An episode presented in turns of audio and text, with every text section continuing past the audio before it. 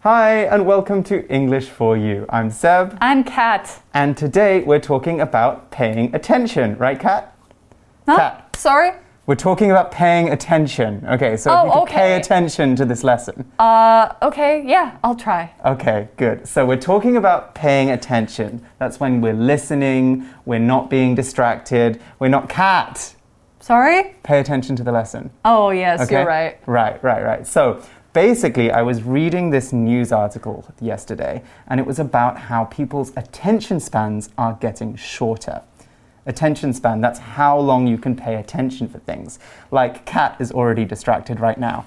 Oh, no, no, I'm not. You were talking about a news article. I was. Okay, and Yeah. what else did I say? You were talking about attention spans. I Yes. Mm-hmm. really was paying attention. I'm just acting. Surely I have a little bit better attention span than what is that? my God. Oh. well, I'm just kidding. Mm-hmm. so Anyway. here's a question Do you think you have a better attention span than a goldfish? I sure hope so. I think mm-hmm. goldfish are famous for having very short attention spans, right? Mm-hmm. Right. It's like nine seconds. Something 10 like yeah. that. They remember things for longer, but they can only pay attention to something for a short time. Yes. So mm-hmm. they get distracted very easily. And some people say that our attention spans are getting shorter because of mm. something that we all do. Do you know what it is, Kat? I bet you it's something to do with maybe social media or seeing things go by in a very fast succession. Mm, like watching a race. Yeah, like maybe scrolling through your feed, you see a mm, tweet for mm-hmm. about two seconds, you go to the next tweet, that sort of thing. Ah, yes, yeah. Constantly scrolling using social media. Yes, those are the kinds of things that are ruining our attention spans. And that's what we're going to be talking about today. So let's get started. Okay. Reading. Free yourself from digital media. Digital media is now a basic part of our lives.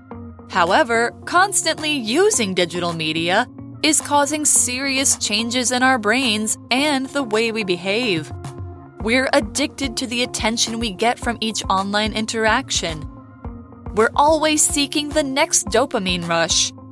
Dopamine is a pleasure chemical in our brains, and it's a factor in becoming addicted to things. How can we kick the digital habit and just be alone with our thoughts? Start by putting your phone away for 24 hours. This period will help you change your mental network. In the future, restrict your phone use by putting it in airplane mode. You can also remove all screens from your bedroom and only use them at certain times.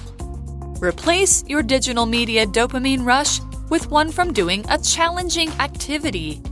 This could be exercising, solving a puzzle, or working on an art project.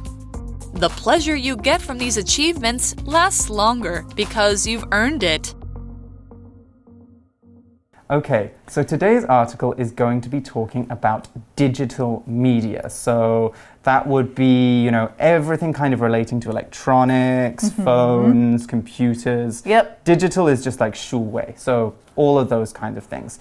I think a good example is digital clocks, you know? Yes. Those electronic watches, for example, that show numbers Yeah. instead of This, is not this is not mm-hmm. digital. This is what you call analog. Yes, so that's Yeah. not digital, but if it was like showing the time in numbers, it would be a digital clock. Mm-hmm. So our article begins Digital media is now a basic part of our lives. Of course. That's very, very true. It is kind of the foundation of everything we do, you know? We mm-hmm. use a lot of social media, uh, things like that. Um, so, yeah, we talked about digital and we could also talk about digital media. So, digital media would be shuwei meiti. So, you know, um, kind of like anything, any kind of media that is online, mm-hmm. basically. Mm -hmm. So, yeah.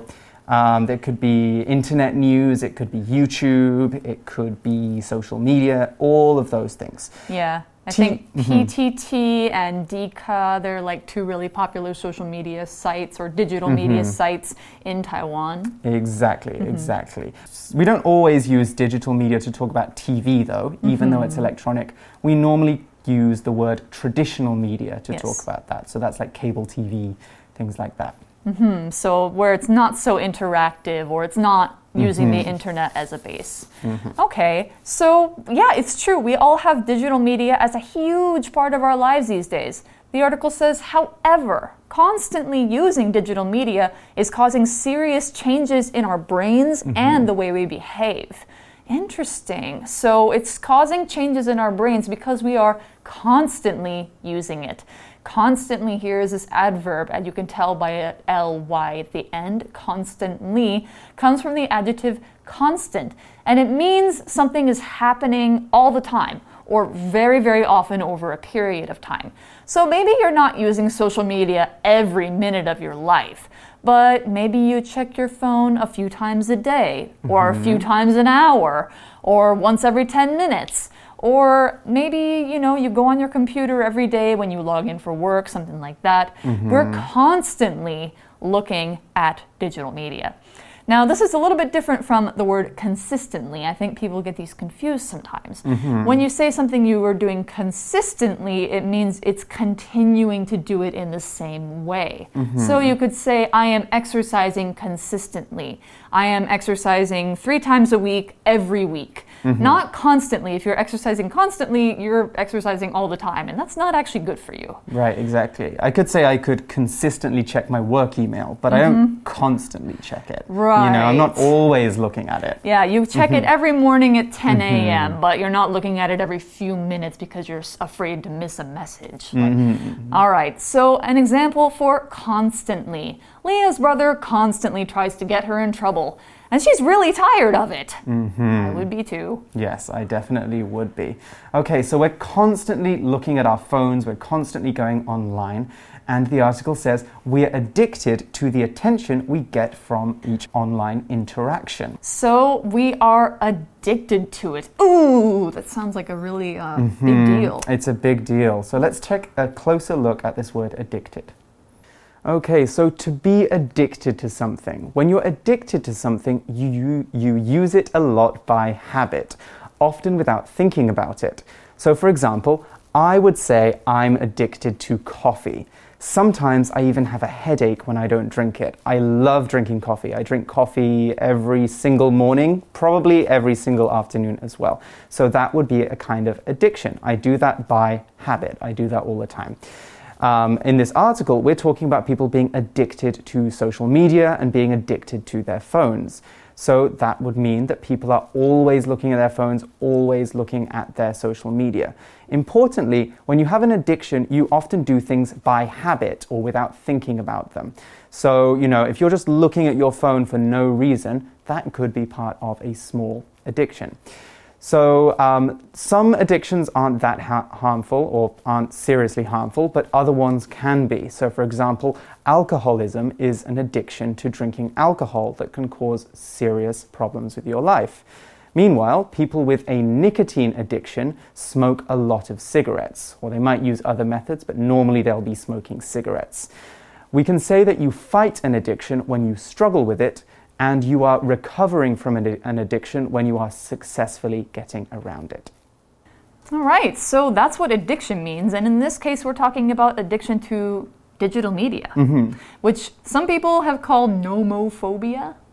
It's uh, no mobile phobia, which is like you're afraid of being without your phone. Mm, I think I have this a little bit, not really. My phone's not near me right now, and I don't feel weird about that. But sometimes I'm just like, oh, I want to look at it. Uh, I wanna do something Yeah, it. it's a bit of that. Like, I remember there was one day that I left my phone at home and I had a great time. Yeah. Like, I didn't know where any of my friends were. I went to a party, I was lost on my own, and I was having a great time. That's good. But if I have my phone with me, I'll always be kind of, I'll know where it is on the table. Yep, I'll be it's in looking my down at pocket, it. It's over there. Yeah. Have I got a message? Uh-huh. Anyway, yeah. So I guess we're all craving interaction through our phones, aren't we? Yeah, exactly. So interaction is another one of these very important word um, words.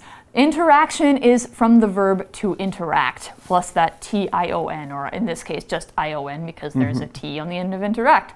To interact is to talk to other people, to do things with other people, or to kind of use some way of communication to have a conversation with somebody or uh, with something else. Like you can also interact with a robot, you can interact with animals, you could interact with a video game character, even. It doesn't have to be mm-hmm. people. Mm-hmm. It's just that you are getting interaction, which is this feeling and this act of talking to somebody or mm-hmm. something. Or doing things with it. Yeah, and it's countable, so you can have many interactions with people, or it's non countable too, so you could say you have a lot of interaction. Yeah. We could. So, yeah, that when you interact with people on social media, you really feel good about it, right? Mm-hmm, exactly. We're always seeking the next dopamine rush. Dopamine. Mm-hmm. What is dopamine? Let's find out. All right, we are talking about this chemical called dopamine. So, as I just said, it's a chemical. Your brain makes it. It is something that makes you feel happy and it's something that makes you feel excited and it's something that you get when you feel like you've accomplished something. So, it has a big role in reward motivated behavior. That means when you do something, you get rewarded. That dopamine is your brain's reward because it makes you feel good. So we get dopamine by doing things like winning at video games or by getting likes on social media posts. We can also get dopamine through things like winning a sport or watching our team win a sport. Or we can get it through hiking or finishing an art project. Anything that has a satisfying result can release dopamine in your brain. And we love that feeling, so sometimes people get addicted to it. Okay, so as Kat just excellently explained, dopamine is a pleasure chemical in our brains and it's a factor in becoming addicted to things, Mm-hmm. right? I think a good example is like gambling. Oh, For example, yes. you know, if you're gambling 赌钱, then and you win some money, you get a sudden feeling of, yeah, I just got free money. That's And dopamine. That's dopamine, that Yeah. feeling. So people can become addicted because they love that feeling of winning. Mm-hmm. Anyway, dopamine is one factor in addiction. Now, factor is a noun that means a reason for something or something that influences a result. So, an example of this would be money troubles were a factor in my decision not to travel this year. So, what I'm saying there is there's probably a few reasons why I didn't travel, but one of them is that I didn't have enough money to get the ticket, to book a hotel, and so I say that money was a factor. When we say that there are, are a lot of different factors behind a problem, we mean that there are lots of different things that are causing that problem to happen. That's right. Mm-hmm. So, dopamine is a factor in addiction and even mm-hmm. addiction to things like social media. And they only discovered this, you know, maybe 10 years ago, something like that, when mm-hmm. social media started to become a really big thing, especially with young people. Mm. So, the article now asks us how do we solve this problem? How mm. can we kick the digital habit and just be alone with our thoughts? It's a very rare thing to mm. do these days. When was the last time that you were just alone with your thoughts and you weren't thinking, you weren't like wanting to look at your phone or be with other people? Um, probably not for a month or so. Probably a long time, yeah. Because I always put on music or, you know, I listen to something. I'm Yeah, always same. using some digital media Yeah. all the time. But I do sometimes try and have a break, you know? I think that's an important part of kicking the habit. That's of- right. Mhm. Yeah, so kicking the habit or kicking a habit, it can also be called breaking a habit. It mm-hmm. means to get rid of it. It means to mm-hmm. stop doing that thing, make it not be part of your life anymore. And mm-hmm. so you no longer have this this urge, this need to look at your phone or this need to drink alcohol if you're an alcoholic, something like that. Kicking a habit is making it go away. And usually you want to kick bad ones. So how do we kick this one? Mm, well, the article says start by putting your phone away for 24 hours. wow, that is that would be challenging for me, definitely. 24 hours, that's a whole day, and we're supposed to be putting our phone away. When we put something away, we store it somewhere out of use, okay? So you could put something away in your pocket, or I think in this example, maybe put it away in a drawer or Yeah. put it away, you know, next to your bed or something like that. Turn it off, it. put it somewhere Turn you it won't look. hmm Yeah. Store it, stow it, don't use it. So our example sentence is put your phones away, the exam is about to begin. Obviously, you can't have your phones out, you can't be using your phones during an exam. Okay, so why are we going to put our phones away for 24 hours? This period will help you change your mental network. Hmm. So it's actually going to help you rewire your brain. Mm, Yeah, it's going to help change uh, your relationship with dopamine, I think. We can maybe talk about this a little bit later. So the article says in the future, restrict your phone use by putting it in airplane mode. Uh, now, I definitely do this when I'm working Ah, because I get distracted by notifications. Yeah. You know, when someone sends you a message, you get a little number. Yeah, I turn on my phone on airplane mode, which means you can't see those notifications. that's right. And so, a mode that's basically a setting uh, normally on an electronic device. So, we often hear the phrase airplane mode, which means all of the, um, the signals are turned off, like Bluetooth, Yeah, like Wi-Fi, 4G, 5G, all off. All of those things are off. Yeah. Or we could put it on silent mode, and that means that the phone doesn't make any sounds. Mm-hmm. So you could say that when you go into the movie theater, you put your phone on silent mode because you don't want to interrupt other people. I just turned mine off. Yeah, that's true. Anyway, so yeah, there's lots of different ways you can put your phone on a mode. Airplane mode is one where you will not get interrupted. You can also remove all screens from your bedroom and only use them at certain times. That mm-hmm. makes sense too. Like, you know, take your TV out so you're not tempted to watch it at bedtime. Take out your computer so that you're not going to mm-hmm. use it longer than you have to, than you mm-hmm. should. And also, those the blue lights from your screens can also affect your sleep. Yeah, they can keep you awake for longer. Yeah. Mhm, that's very true. And so we want to remove. That means to take something or move something away from a place. So that means take your TV out of your bedroom, get your computer and your phone out of your bedroom, put it somewhere else, remove it. So an example of this could be let's remove this table from the room. That way we'll have more space here. Mm-hmm. that's a very good example sentence. So our next sentence is replace your digital media dopamine rush with one from doing a challenging activity. So Okay. remove and replace. Remove and replace. Okay, so replace is a verb, and when you replace something, you take it away, you take something away and put something else in its place. So think about an electric light. When you've used one for a long time, the light bulb, 灯泡, will die and go out. You then get rid of that light bulb and replace it with a new one that will work. You can also replace habits too, like this example sentence. I'm trying to replace my habit of using my phone before bed with reading a few pages of a book. All right, so we want to make sure that we replace uh, our screens with doing something that's interesting or challenging. So, challenging here is mm, kind of like putting a challenge to yourself.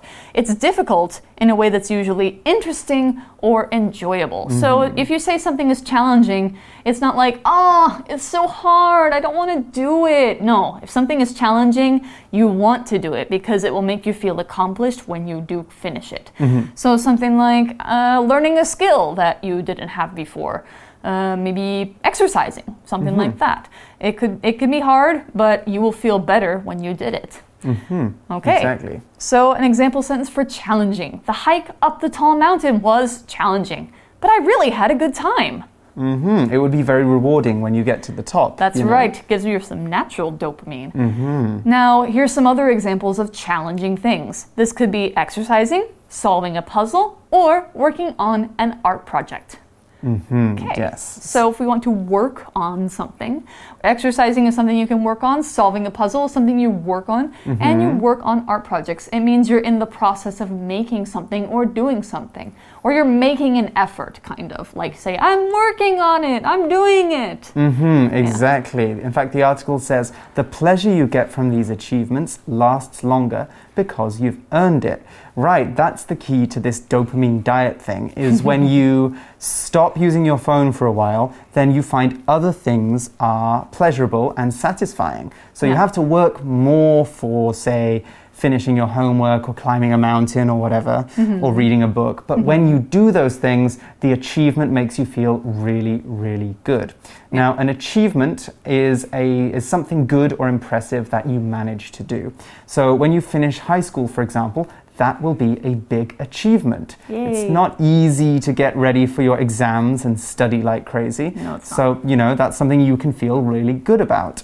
Winning first place in a sports race, too, that's also another great achievement. We can say that you make an achievement or that you get an achievement, or we can just say that you achieve something. That's because achieve is the verb form of achievement. An example sentence for achievement is Some of my recent achievements include, finishing college and finding a good job. Yay! Hopefully, I can say that in six months. Because you're Yeah. in graduate school now. Yes. Yeah. well, I'm sure today's article has given us a lot to think about in terms of our digital habits. Yeah. So what do you think, Kat? Do you think you could develop better relationships with your digital devices? For sure. I mean, I always try and kind of be conscious of how much I'm using things. Mm-hmm. I try and put my phone away before bed for about an hour and just spend mm-hmm. time with my family, spend time maybe reading or listening to music, doing something chill and without the big blue light in my face. Mm. So, yeah, I think it's possible. I think you just have to kind of decide that you're going to do it and then do it. hmm Yeah, you've got to stick to it. You've got to keep working at it. Mm-hmm. Okay, let's go on to today's For You Chat question. For you chat. All right. Okay, so today's For You Chat question is What's the longest you've gone without checking your phone? How did you feel at that time? I'm going to give you a cheeky answer 19 years. 19 years? Because I was 19 when the iPhone was invented, and that's when I got my first smartphone. Ah, okay, right. But but really, I mean, like if you're talking about since then, I think Mm-hmm. probably three days. three days, that's still really Like good. on a camping Sometimes I do one Yeah. day. Yeah, Yeah. Yeah. I On mean, a camping trip, I might check it once in the day. Yeah, yeah. Yeah. Just kind of look at it for the time, but yeah, exactly. you know, something like that. Okay, that's that's pr- still pretty good, I think, compared to most people today. Hmm. Okay, you guys can share that question with each other. I'm sure you're going to have some surprising answers, Mm-hmm. and we will see you soon with more interesting articles. Until then, bye bye. Bye. Vocabulary Review Constantly. Matt is constantly working. He won't even take a break for 15 minutes. Factor. The pay, work hours, and amount of work each day were all factors in Lucy's decision to accept the job. Remove. Jamie removed all the dirty dishes from the table and put them in the kitchen sink. Replace. Maria replaced her afternoon habit of watching TV with playing sports outside. Challenging. Caitlin and Max needed to work together to play a challenging but fun board game. Achievement. Writing a whole book was one of Beverly's great achievements from this past year. 智慧小补帖。 Digital. Addicted. Interaction. Dopamine. Mode.